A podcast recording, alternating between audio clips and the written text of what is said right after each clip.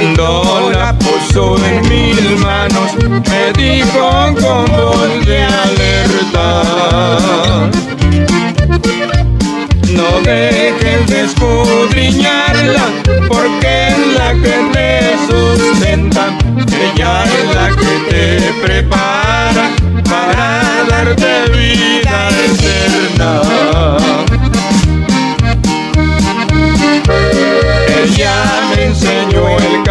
camino y por siempre yo lo imploro. Ahora digo a mis amigos, ya tengo mi Biblia de oro. Ahora digo a mis amigos, ya tengo mi Biblia de oro.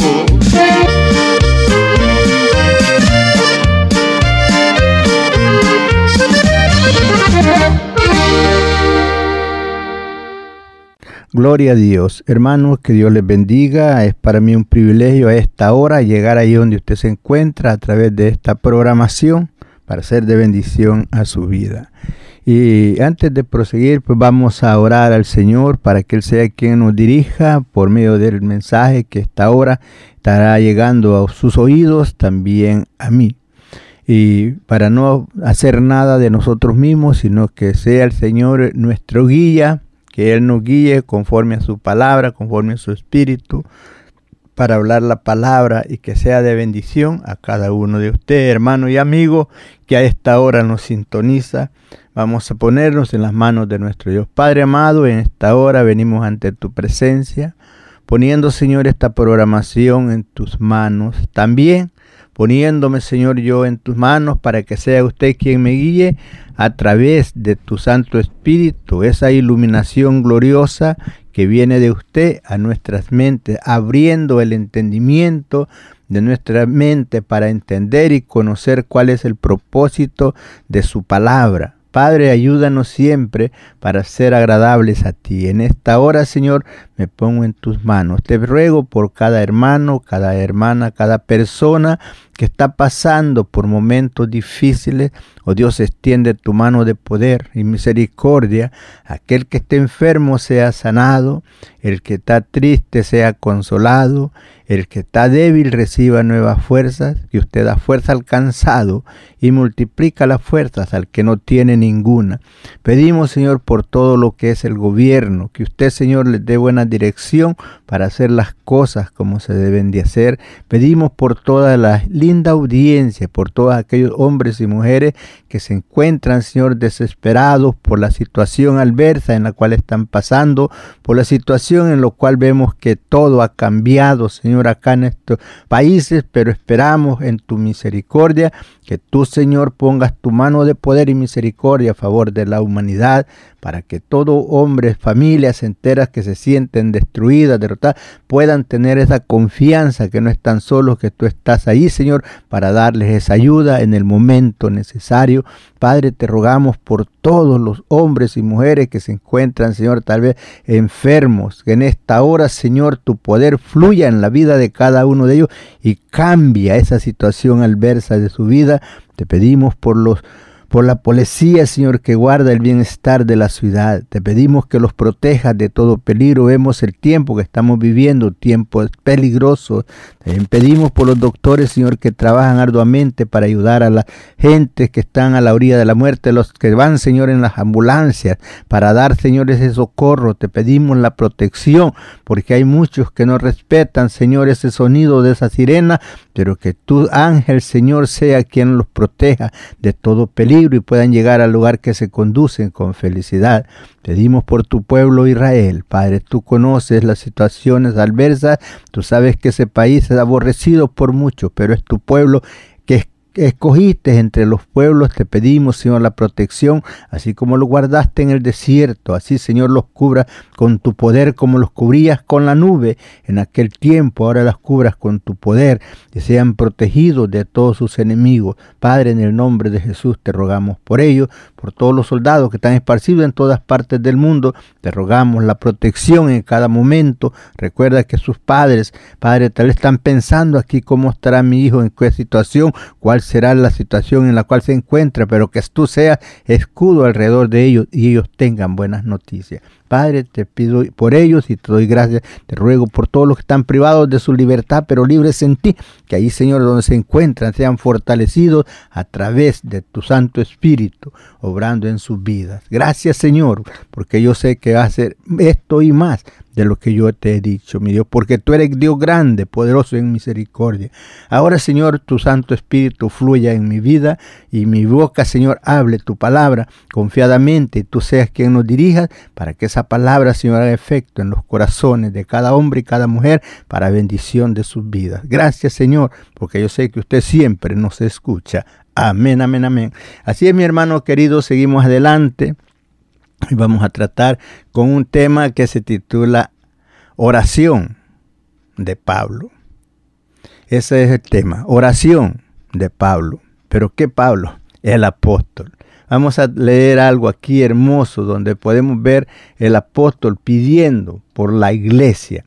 Y así, hermano, vamos a dar comienzo a la lectura de la palabra en el libro de Efesios, en el capítulo 1, en el versículo 16. Ahí vamos a dar comienzo donde a la letra nos dice así, no ceso de dar gracias por vosotros, haciendo memoria de vosotros en mis oraciones. Por eso le digo oración de Pablo, el apóstol por todos.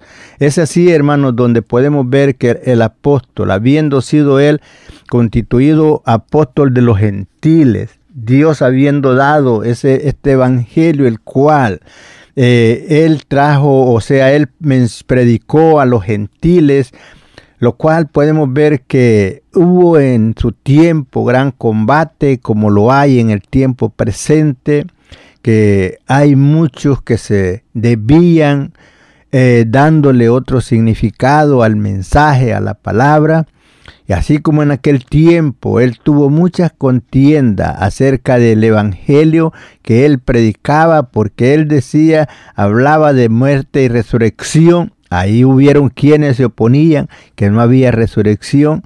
Él habla a los gentiles que no había que circuncidarlos ni ponerlos a guardar días y en el tiempo presente hay muchos que quieren trastornar esa cosa enseñando otras cosas, no como el apóstol lo enseñó. Y él mismo habla y dice confiadamente, este evangelio que yo les he enseñado, yo no lo recibí de hombres ni lo aprendí de hombres, sino por revelación de Jesucristo. Y por eso él ora para, por el pueblo, porque puede ver usted en el tiempo presente que la gente por, cualquier cosita se aparta del camino del Señor, porque no hay en él conocimiento, porque no hay en él este aquel amor genuino para con Dios, porque no comprende lo grande que es el, regalo de Dios, no puede valorar el regalo que Dios le ha dado en haberlo sacado de ese mundo de miseria, de pecado, de perdición y lo ha trasladado, mi Dios, el Padre, de ese mundo de tiniebla al reino de su amado Hijo y no puede valorar lo grande que es la salvación. Ese regalo, hermano, no hay precio, no hay nada que pueda comprar la salvación, porque recuerde que si Jesús mismo dijo, si el hombre granjeare todo el mundo, quiere que fuera dueño de todas las riquezas del mundo y pierde su alma, dijo Jesús, ¿qué recompensa daría el hombre por su alma? Ninguna, porque la salvación no se obtiene por plata ni oro, sino con recibir a Jesucristo como nuestro Salvador en nuestro corazón. Así es como se recibe esa salvación. Y entonces, por eso el apóstol ruega por los hermanos para que les sea abierto el entendimiento para que puedan comprender la grandeza del amor de Dios para con nosotros en, en lo que Jesús hizo por nuestras vidas, no mereciéndolo nosotros, pero Dios en su infinito amor y misericordia nos ha dado el privilegio de ser llamados hijos de Dios. Por eso Él está intercediendo y dice, no sé eso que, que siempre estaba pidiendo, de dar gracias por vosotros, haciendo memoria de vosotros en qué? En mis oraciones. El apóstol orando por el pueblo. ¿Y qué era lo que él pedía?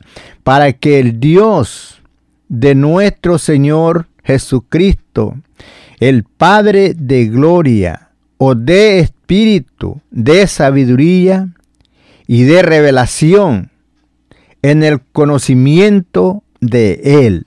Mire, esa era la petición de Él, que abriera el entendimiento de la gente para que pudiera conocer lo, de lo, el amor de Dios para con nosotros.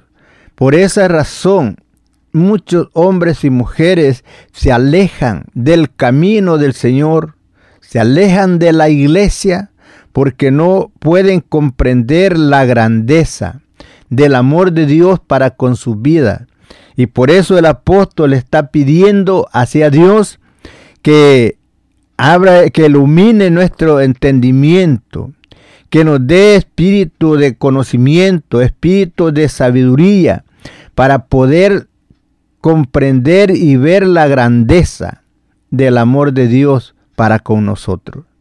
Porque no, Él no nos ha pagado conforme a nuestras iniquidades, sino que nos ha dado perdón, nos ha regalado la vida. Dirá usted, ¿por qué nos regala la vida? Porque dice en el capítulo 2, aquí del mismo Efesios, nos enseña que nosotros estábamos sentenciados a muerte, no teníamos vida, estábamos sentenciados a muerte por el pecado, pero Cristo vino para darnos vida y vida en abundancia. Por eso Jesús habla en el libro de San Juan y dice, de cierto, de cierto digo, el que oye mi palabra y cree en el que me envió, tiene vida eterna y no vendrá a condenación, más ha pasado de muerte a vida. Y eso es lo que el apóstol quiere que nosotros tengamos abrir conocimiento y podamos darnos cuenta lo grande que es el amor de Dios para con nosotros. Por eso pide él para que el Dios de nuestro Señor Jesucristo, ¿quién es el Dios de nuestro Señor Jesucristo? Es el Padre. Aquí lo dice claramente. El Padre de gloria o de espíritu de sabiduría y de revelación en el conocimiento de Él.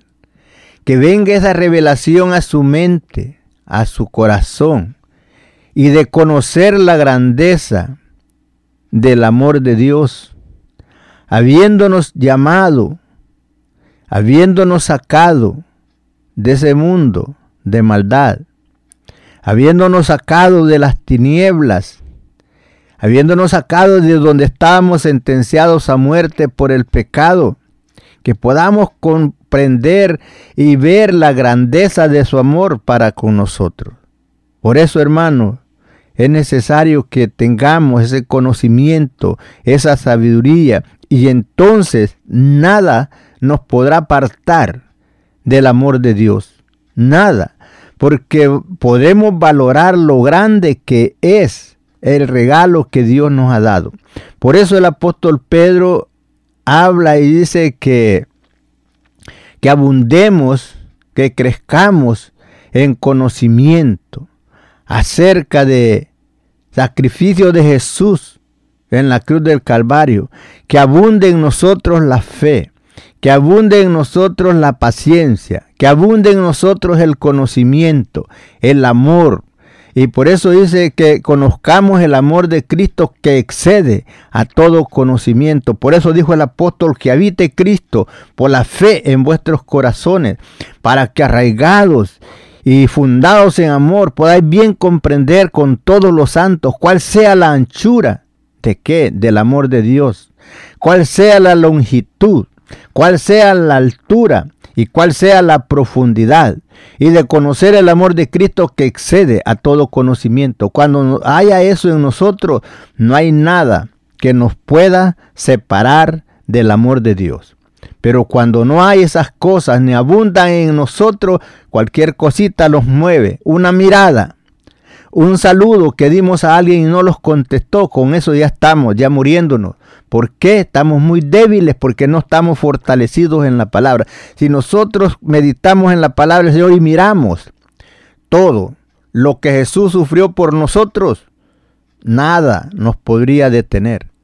Nos damos cuenta de lo que el apóstol Pablo sufrió, lo que todos los apóstoles sufrieron.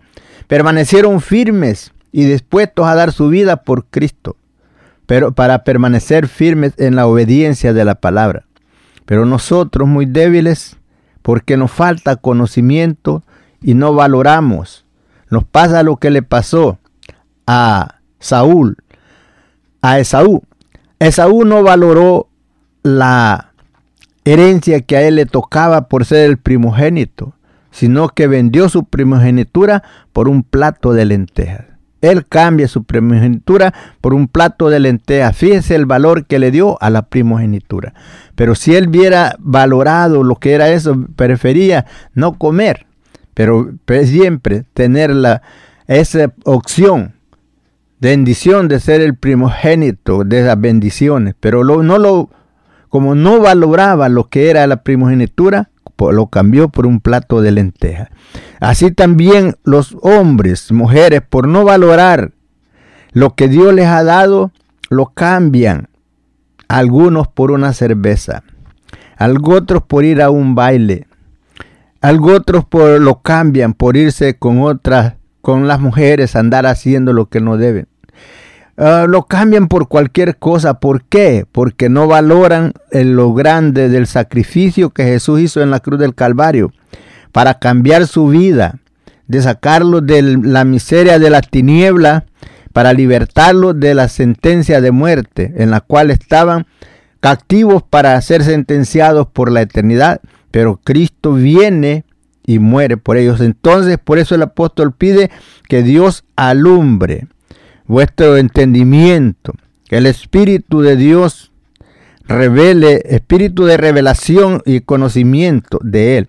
Versículo 18, alumbrando los ojos de vuestro entendimiento, para que sepáis cuál es la esperanza a que Él os ha llamado, y cuáles las riquezas de la gloria de su herencia en los santos. Tremendo es cuando nosotros podemos conocer estas cosas. Hermano, no hay nada que nos pueda a nosotros separar del amor de Dios, alumbrando los ojos de vuestro entendimiento. Podemos darnos cuenta cuando aquellos hombres que van para Emmaús, sus ojos estaban vedados y no podían ver. Y yendo Jesús platicando con ellos, y les pregunta cuando ellos van platicando qué plática lleváis entre vosotros, ellos dijeron a Jesús, tú no sabes nada. Tú eres un peregrino aquí en Jerusalén. Y él les empieza a preguntar, pues, ¿qué ha pasado? Y le empiezan a hablar, decir de lo que había pasado con Jesús. Y él era el que iba con ellos. No había esa iluminación en sus mentes ni en sus ojos para conocerle. Por eso dice aquí, alumbre los ojos de vuestro entendimiento, para que sepáis cuál es la esperanza a que Él os ha llamado. ¿A qué esperanza nos ha llamado? A esperanza de vida eterna. Él nos ha llamado para ser iluminados, para que tengamos esa vida eterna con Él por la eternidad, para que no suframos el tormento, el castigo eterno que viene para el mundo entero, aquel que no quiso, aquel que despreció el amor de Dios para con Él, y le gustó mejor seguir la corriente de este mundo en las concupiscencias, haciendo toda clase de maldad. Pero que Dios, hermano querido, ilumine tus ojos del entendimiento y puedas mirar la grandeza del amor de Dios para contigo, puedas, eh, puedas valorar lo que Dios ha hecho en tu vida. Tú que estabas llegando siempre a la iglesia y has dejado de llegar. Ya tienes tiempo de no acercarte a la iglesia. Porque el enemigo te ha adormecido y te ha dado un conformismo y decir es lo mismo. Lo escucho aquí en la casa y que ir a la iglesia. Pero no. El apóstol nos habla, el apóstol Pablo dice que no dejemos de congregarnos como algunos tienen por costumbre porque ahí te vas enfriando te vas enfriando. Dios quiere que tú te llegues a su casa a glorificarle. Recuerda las palabras de David. Me dirá usted, no, que tengo muchas ocupaciones. No, no, no, el tiempo usted lo puede hacer para llegar a la casa del Señor. No es que no tenga tiempo, es que usted lo ocupa en otras cosas. El momento que usted puede hacer algo, lo, se distrae y no lo hace. Al momento de irse para la casa del Señor, usted empieza a hacer lo que podía haber hecho antes. ¿Por qué lo hace? Tal vez usted dice, no lo sé, porque he dejado que el enemigo vende sus ojos y no pueda ver usted la bendición que hay en estar en la casa de Dios. Dios ilumine su mente, alumbre los ojos de, de la fe y que pueda usted valorar el sacrificio de Jesús en la cruz del Calvario. Recuerdo las palabras de David. Dijo, yo me alegré con los que me decían, a la casa de Jehová iremos. Nuestros pies, dijo, estuvieron en tus puertas, oh Jerusalén, ciudad que Dios fue edificada. Entrar por sus puertas con acción de gracias, por sus atrios con alabanzas, alabad y bendecir su nombre. ¿Por qué? Porque Jehová es bueno y para siempre es su misericordia. Necesita esa luz, que sus ojos sean alumbrados y pueda ver usted esa bondad, esa grandeza del amor de Dios y pueda ser agradecido. Recuerde que todo lo que usted hace, cuando usted va a la casa del Señor a alabarle y glorificarle, no es suficiente para pagar lo que Dios ha hecho por nosotros. Eso solamente es como un agradecimiento por lo que Él ha hecho por nuestras vidas. Así es que mi hermano, no te detengas, sigue adelante. Hace falta algo en nuestras vidas por lo cual dejamos de llegar a la casa de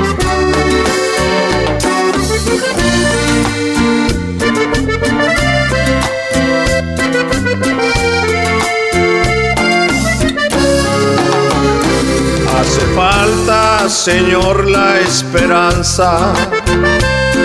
Hace falta, Señor, el amor. Hace falta, Señor, la alabanza. Hace falta también el temor. Que tenían los hombres de antaño eran fieles sirviendo al Señor, no importando la prueba o escarrio, eran fieles y amaban a Dios.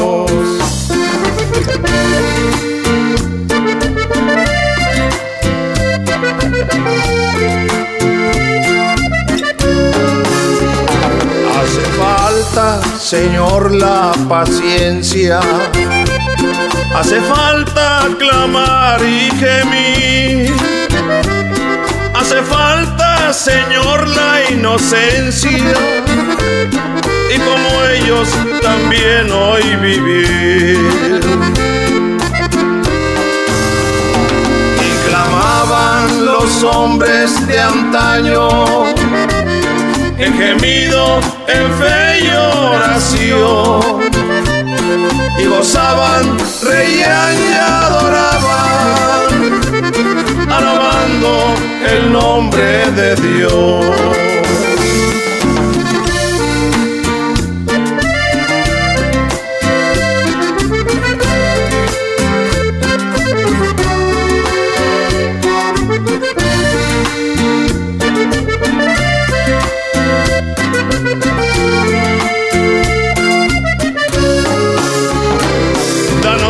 La esperanza y amor. Que hoy podamos clamar y gemir. Danos Dios la alabanza y temor. Que como ellos podamos vivir. Que la iglesia se torne gloriosa que la iglesia se al Señor, que la iglesia hoy sea poderosa y que ame también a su Dios. Que como eran los hombres de antaño, así quiero servirte, Señor aunque pase por pruebas o escarnio, quiero amarte viviendo en temor.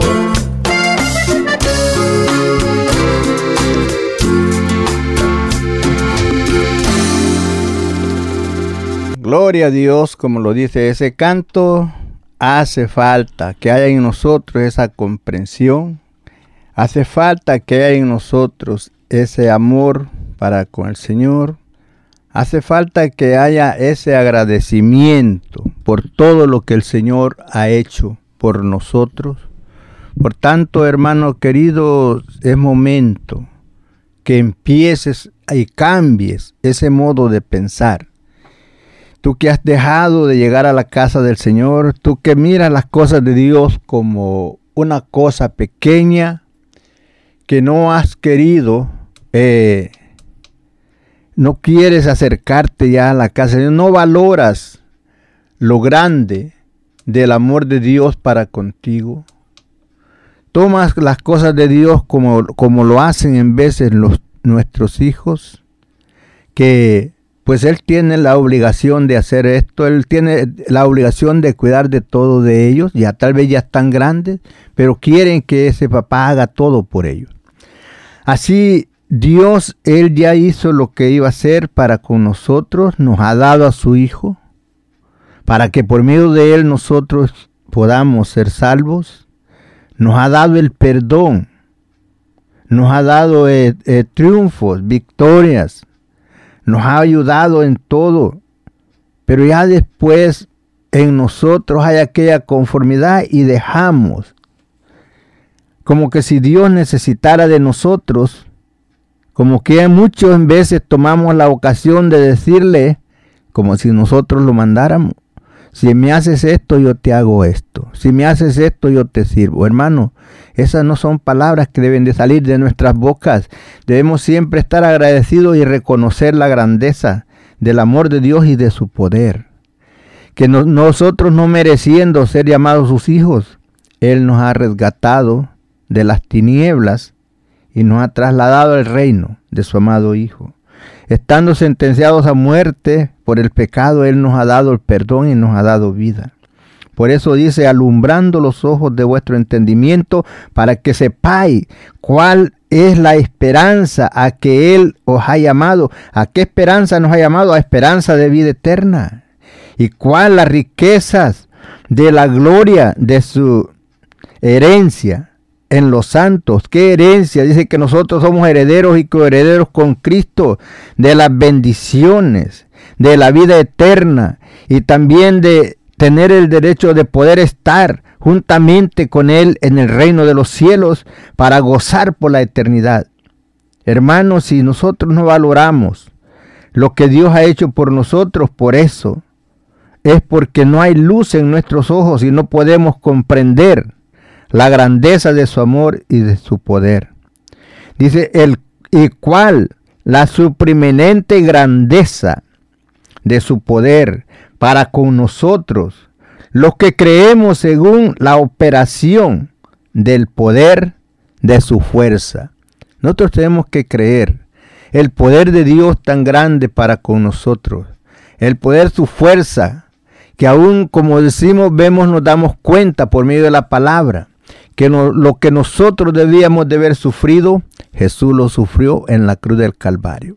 Él pagó nuestras culpas, lo que nosotros debemos de haber sufrido, Él lo sufrió por nosotros y Él fue quien pagó por usted y por mí. El sufrimiento que Él sufrió, que nosotros debíamos de haber sufrido, Él sufrió por nosotros. ¿Para qué? Para darnos esa esperanza de la vida eterna y hacerlos herederos del reino de los cielos, donde ahí gozaremos por la eternidad. Si aquí sufres, mi hermano, sufre con paciencia, porque viene ese día donde no te acordarás más de todas las aflicciones que han venido a tu vida, sino que será un día, día glorioso donde estaremos con el Señor por siempre. Dice, y cuál la suprimenente grandeza de su poder para con nosotros, los que creemos según la operación del poder de su fuerza, la cual operó en Cristo. ¿Cuál es, ¿De quién está hablando cuando dice el poder de su fuerza? Está hablando de Dios el Padre. Dice así, mire, y la cual su permanente grandeza de su poder para con nosotros, los que creemos según la operación del poder de su fuerza. Dice el versículo 20, la cual operó en Cristo, resucitándole de los muertos y sentándole a su diestra en los lugares celestiales. Sabemos bien que Jesús está sentado a la diestra del Padre. Lo dice el credo y lo dice la palabra en muchas partes de la Biblia nos enseña. Aún nos enseña que cuando Esteban estaba siendo muerto a pedradas, que dice que vio los cielos abiertos y a Jesús a la derecha del Padre. Glorioso momento, vemos que Jesús intercede y pide al Padre y le dice, quiero que lo que me has dado, que vean y vean mi gloria que me ha dado junto a ti, para que estén conmigo. Y vemos el Padre le dice, todo esto te es concedido. Gloria a Dios. Así es que hermano, ruega al Señor, así como lo rogó el apóstol Pablo, que haya esa iluminación en nuestra mente, en nuestro corazón, que sean alumbrados nuestros ojos para que podamos ver la grandeza del amor de Dios para con nosotros. Que si estamos sufriendo algo que no sea eso, lo que nos aparte del amor de Dios, sino que seamos fortalecidos, reconociendo, como decía el canto que estábamos escuchando, hace falta en nosotros ese amor. Hace falta en nosotros reconocer los hombres del antaño. ¿Cuáles antaño? Los hombres antiguos que pasaron tantas cosas, pero ellos fueron firmes, fueron fieles al Señor, creyendo la palabra de Dios y sosteniéndose firme frente a cualquier adversidad, como lo fue Daniel, que se sostuvo firme, creyendo en su Dios y llegó hasta ser echado al pozo de los leones. Como lo fue Cedrat, Mesad y Abenego, que se sostuvieron creyendo en Dios Dijeron, nuestro Dios puede librarnos, pero si no nos libra, no le hace. Nosotros no vamos a adorar a otro que no sea nuestro Dios. Firmes, que no los movió ninguna adversidad. Así, hermano, afírmate en el Señor. Pide al Señor esa iluminación en tu mente, en tu corazón. Que abra Él los ojos del entendimiento. Que nos dé esa sabiduría para comprender la grandeza del amor de Dios y esperar ese momento glorioso de esa esperanza guardada para con nosotros que un día estaremos con el Señor para gozar por la eternidad. Que ese poder que levantó a Jesús de entre los muertos, así también un día nosotros nos levantaremos para estar en esos lugares celestiales con Cristo por la eternidad. Cuando viene esa adversidad a tu vida, no pongas tu mirada ahí, pon tu mirada en Jesús. Por eso el apóstol nos encarga y dice, puesto los ojos en Jesús, el actor y consumador de la fe, para que tu fe no mengue y tú sigas firme hacia adelante. Cuando dice pon tu mirada ahí en Él, puedes poner tu mirada y mirar cuánto Él estuvo dispuesto a sufrir para que tú y yo tuviéramos vida y vida en abundancia, para que tú y yo tuviéramos vida y vida eterna. Recuerda que sin ese sacrificio nosotros estábamos perdidos. Pero por medio de la muerte de Jesús en la cruz del Calvario, usted y yo tenemos derecho a esa vida eterna, no porque nosotros lo mereciéramos, sino por la grandeza del amor de Dios para con nosotros. Como lo dice el apóstol Pablo en el libro de los Romanos, más Dios muestra su amor para con nosotros en que siendo aún pecadores, Cristo murió por nosotros. Tremendo, donde nosotros estábamos separados, no tenía esperanza, pero viene la esperanza cuando viene Jesús y crece y intercede por usted y por mí. Y ahora el apóstol ruega que Dios ilumine nuestras mentes, nuestro corazón, que abra nuestros ojos para que podamos ver la grandeza de nuestro Dios, el amor que estuvo dispuesto a mandar a su Hijo para que viniera y sufriera en la cruz del Calvario por usted y por mí. Por ninguna otra cosa de lo que Dios hizo pudo haber llanto o haber llorado, pero por el hombre, que lo hizo a su imagen y a su semejanza, por el hombre sí lloró el Señor y no él quiere llevarlo a su gloria para que goce por la eternidad. Dios no quiere la pérdida de ninguno. Dios quiere que todo hombre y mujer procedan al arrepentimiento para ser salvo. Es así, hombre o mujer, que estás al alcance de mi voz. Tú que dices me gusta el Evangelio, pero no has querido hacer tu decisión. Te decimos hoy es el momento cuando tú puedes hacer tu decisión de abrir tu corazón al Señor y decirle, Señor, reconozco que he pecado, reconozco que he hecho lo malo delante de ti y que así no puedo yo llegar a esa gloria. El día que yo muera no pueda llegar a tu reino. Pero en esta hora yo reconozco y me arrepiento de todo lo malo que yo haya hecho y te pido perdón. Borra mis iniquidades, perdona todo mi pecado, límpiame. Si eres mujer, dile hazme una mujer nueva. Si eres hombre, dile hazme un hombre nuevo.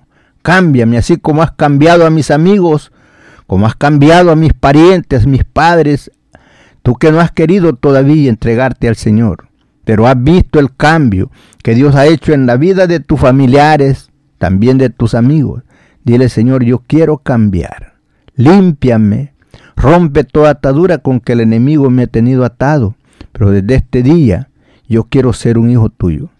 El Señor está para escucharte. Él está dispuesto, Él no quiere la pérdida de ninguno, Él quiere que todo hombre y mujeres procedan al arrepentimiento para ser salvo. Recuerda todo el sacrificio, lo que Jesús hizo en la cruz del Calvario fue para salvarte a ti y para salvarme a mí. El cual operó en Cristo, resucitándole de entre los muertos y sentándole a la derecha del Padre. Dice, sobre todo principado y autoridad. y dice, y poder y señorillo, y sobre todo nombre que se nombra, no solo en el, en el siglo, ¿eh? estos sino también en el venidero. Gloria a Dios. Por eso vemos que a Jesús se le dio un nombre que es sobre todo nombre, para que en el nombre de Jesús, dijo, se doble toda rodilla de lo que está en el cielo, en la tierra y debajo de la tierra. Porque Él fue quien vino y pagó por ti y por mí. Alguien dice, yo quiero un mediador para que interceda entre Dios, el Padre y mí. Por eso hay hombres y mujeres que buscan la ayuda a través de un santo, a través de una virgen, pidiendo a ellos que ellos intercedan por ellos. Eso es imposible. Ninguno de esos santitos que tienes ahí pueden interceder por ti, ni una virgen tampoco. Porque recuerda que, míralo bien, tienen ojos pero no ven. Tienen boca, no hablan. Tienen manos, no palpan. Tienen pies, no andan. Tienen orejitas ahí, pero no oyen. Están muertos. Eso es como que tú tengas una foto ahí de papá y de mamá y te pongas a hablarle a ellos, ellos no te van a contestar. Eso nomás es una imagen que tienes ahí una figura que solamente para recordar cómo era la fisonomía de tu padre y de madre o de hermanos, sí, pero ellos no te pueden hacer nada, ni se pueden mover. De ahí donde tú los pones, ahí están. No se pueden mover.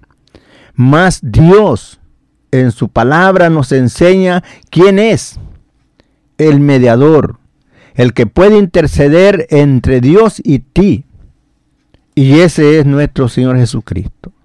Según lo dice el apóstol Pablo a Timoteo, capítulo 2, versículo 5, porque hay un solo Dios y un solo mediador entre Dios y los hombres.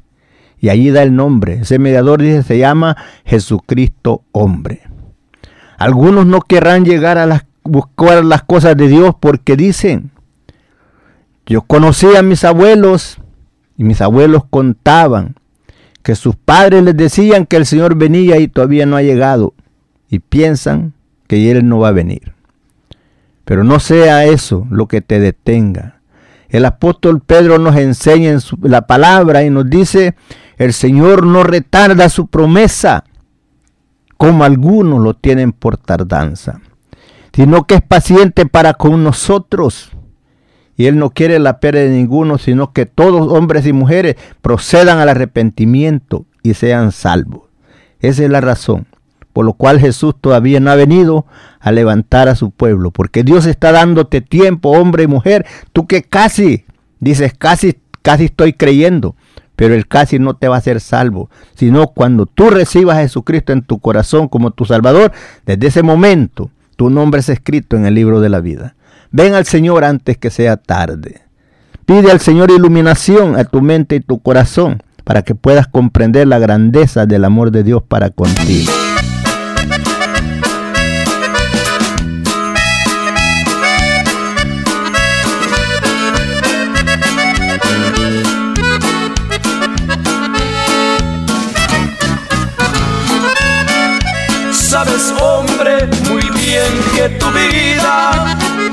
Al Altísimo Dios pertenece.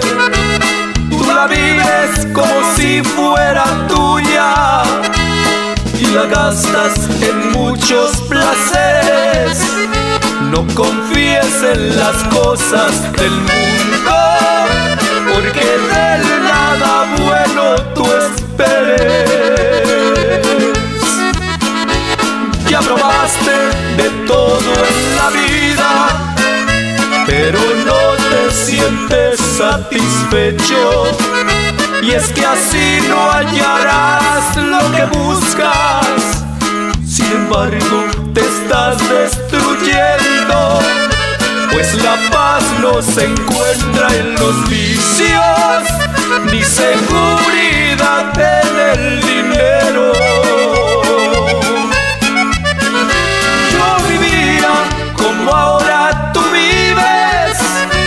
Sentía lo mismo que sientes, pero en medio de aquella locura una luz me brilló de repente Jesucristo entregué mi vida, solo Él pudo hacerme diferente. Y no es mentira, amigo mío, solo Jesucristo puede ayudarte. Si no, pregúntaselo a Él.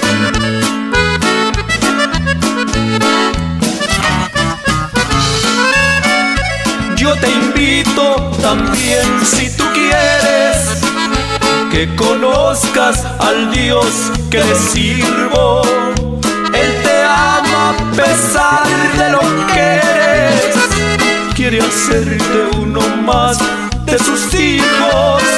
Si meditas bien en mis palabras, tú sabrás que es verdad lo que digo. sigas arrastrando tu vida al camino que no tiene retorno.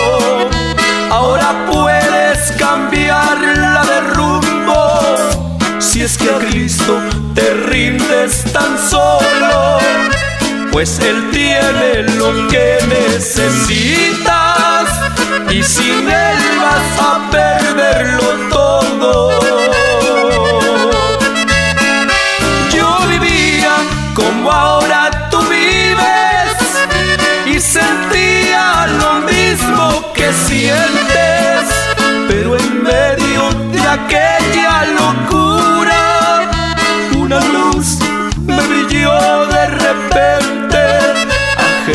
Jesucristo entregué mi vida, solo Él pudo hacerme diferente.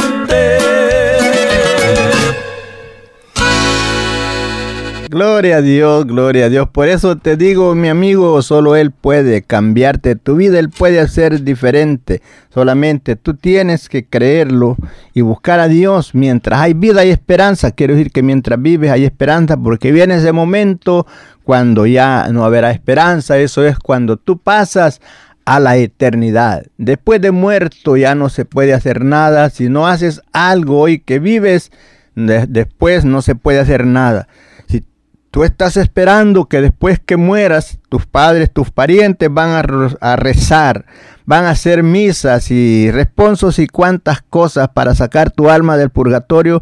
Esa es una mentira. Lo que tú hagas mientras vives, eso es lo que a ti te va a valer. Por eso dijo el apóstol, es menester que todos nosotros compadezcamos delante del tribunal de Cristo y allí recibiremos según lo que hayamos hecho mientras estábamos en el cuerpo, sea bueno o sea malo. El único que puede mediar por ti es Jesucristo, el único mediador que Dios ha puesto entre Dios y el hombre Jesucristo. Por eso Jesús dijo, yo soy el camino, yo soy la verdad y yo soy la vida y nadie viene al Padre si no es por mí. Ahora también nos dice en Hechos 4:12, porque dice, porque no hay otro nombre debajo del cielo dado a los hombres en quien podamos ser salvos, sino solamente en Jesucristo, el Hijo de Dios. Así es que no tienes que pedir a ningún santo, a ninguna virgen, que intercedan por ti. Ríndete a Cristo, pide al Señor la ayuda, pide, Jesucristo es el que vino y pagó por ti en la cruz del Calvario, y es por medio de él que tú puedes llegar a Dios el Padre, el ser perdonado. Por eso vemos, amigo querido, que Dios muestra su amor para contigo y para conmigo, para con nosotros, porque siendo aún pecadores, Cristo murió por nosotros. Recordamos el momento cuando dijo, perdónales Padre, porque no saben lo que hacen. Aquel momento que está en la cruz, está siendo vituperado, está siendo golpeado y, haciendo cuantas cosas por, e, contra él. Pero Él dice, perdónales Padre, no saben lo que hacen. Él es el mediador, el que Dios ha dado para propiciación por tus pecados. Por eso te digo, amigo, ven a Cristo y serás libre de ese pecado. Seguimos adelante, hermoso canto que estábamos escuchando se titula Una luz me brilló y vemos que lo que decía el versículo 18, alumbrando los ojos de vuestro entendimiento para que sepáis cuál es la esperanza a que os ha llamado ¿A qué esperanza nos ha llamado? Esperanza de vida eterna. Él nos ha llamado para que gocemos de ello. Ahora vemos, estábamos leyendo el versículo 21, sobre todo principado, eso ve Jesús, sobre todo principado, autoridad y poder y señorío, y sobre todo nombre que se nombra no solo en este siglo, sino también en el venidero. Nos dice el versículo 22, y sometió todas las cosas bajo sus pies, y lo dio por cabeza sobre todas las cosas. ¿A quién? A la iglesia. Cristo es la cabeza de la iglesia. La iglesia es el cuerpo. Y entonces por eso nos dice que Cristo sobre toda cosa lo dio a la cual, a la cual es la iglesia, la cual es que aquí nos enseña claramente qué es lo que es la iglesia, la cual es su cuerpo, la plenitud de aquel que todo lo llena en todo. Así es que hermano, usted que está en el camino del Señor, siga firme hacia adelante, sabiendo que nuestro Dios, Él tiene dominio sobre todas las cosas y Él es el que es la cabeza de la iglesia, el cual nos guía y nos lleva de victoria en victoria, recordamos que así como Jesús no perdió ninguna batalla, tampoco nosotros las perderemos. Dijo Jesús, como yo he vencido, vosotros también venceréis. Recuerde, aquí dijo, yo estoy con ustedes todos los días, en este momento difícil, donde te sientes como que estás solo, que no hay nadie contigo, allí está el Señor. Cuando hay veces que has pasado por adversidades, que después que has pasado dices, no sé cómo pasé, el Señor te hizo pasar, Él te pasó, por eso no te diste cuenta cómo pasaste en ese momento de adversidad, cuando pensaste ya se terminó mi vida, ya no voy a vivir. Y sigues viviendo. Cuando piensas ya no voy a salir de este problema. Y cuando acuerdas ya salió ni supiste cómo, te quedas buscándolo, no lo busques, no busques cómo pasaste. Dale gloria al Señor porque Él te hizo pasar por esos momentos difíciles, pero ya ahora ya pasaste. Eso te sirve para para que puedas ayudar a otros que estén pasando por la misma situación al verse en la cual tú pasaste y decirle, yo pasé por ahí, el Señor me dio la victoria y así como me la dio a mí, también te la puede dar a ti. Por eso, hermano, te digo, sigue firme hacia adelante. Sigue leyendo la palabra, llegando a la iglesia, no te quedes en casa. Si tienes la oportunidad de llegar a la iglesia, llega, no te quedes en aquel conformismo de, ah, ya no voy, que, ya nada. Busca servir en las cosas de Dios. Como te dije al principio, no dejes que cualquier cosa te detenga. Así como hay veces que tienes cosas que hacer temprano y no las haces, te pones a hacerlas hasta cuando ya es hora de ir a la iglesia. ¿Para qué? Para no ir y tener ese achaque de decir, no pude ir porque tenía que hacer esto tenía que hacer lo otro. Hay momentos cuando lo puedes hacer y los has dejado pasar y no lo has hecho para hacerlo en el momento que vas a ir a la iglesia. No dejes que el enemigo te ciegue el entendimiento, que te quite esa visión de llegar a la, casa, la casa del Señor, porque ahí hay bendición y vida eterna. Por eso dijo David, mira cuán bueno y cuán delicioso es habitar los hermanos igualmente en uno. Es un momento de armonía, de regocijo, donde ahí se te olvidan las aflicciones, se te quitan los dolores, los quebrantos, la tristeza y el dolor desaparece y vienes gozoso. Cuando vienes para la casa te sientes libre Tal vez llegaste que muy apenas caminabas por la aflicción, por los problemas, y cuando vienes, vienes caminando, te sientes livianito, y dices, gloria a Dios, porque Dios cambió esa situación adversa de tu vida, pero te quedas cargando con los problemas en tu casa, y ahí sigues, y ahí sigues, y cada día más y más. No, hermano, acércate a la casa del Señor. Haz recuerda, por eso decía David, yo me alegré con los que me decían, a las casas de Jehová iremos. Dirás mi hermano que David no tenía que hacer, era un rey, donde tenía muchas cosas que hacer y muchas adversidades, muchos problemas. Aún dice él que si podía él ponerse a contar las adversidades, no, no alcanzaría, eran muchos, porque se encontraba en situaciones adversas donde él dice, aunque ande en valle y sombra de muerte, no temeré mal alguno, porque tú estarás conmigo. Tu vara y tu callada me infundirán aliento él siempre eh, estaba a la, expectativa, siempre no se olvidaba de quién era su socorro, de quién era su ayuda, de quién era su fortaleza, de quién era su pronto auxilio en el momento más difícil. Él sabía que Dios era quien estaba para protegerlo y para ayudarle. Por eso él decía que no temía a millares que estuvieran contra de él. Así tú, mi hermano, anímate y esfuérzate. No dejes que nada te detenga. Si tienes alguna petición o oración, puedes contactar al hermano Andrés Salmerón al 346-677 6724 346 677 6724 o a su correo electrónico un comienzo 23 arroba gmail.com. Si desea enviar correo postal, la dirección es P.O. Box 87, Pasadena, Texas 77501. P.O. Box 87, Pasadena, Texas 77501. Nuestros corazones insaciables son hasta que conocen a su Salvador.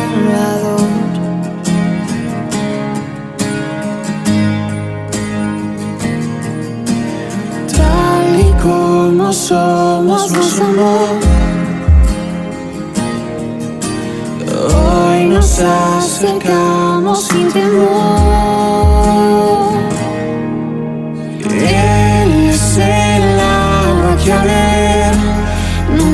Más tendremos ser. Jesucristo basta, Jesucristo basta. Mi castigo recibió y su herencia me entregó. Jesucristo basta, Jesucristo basta.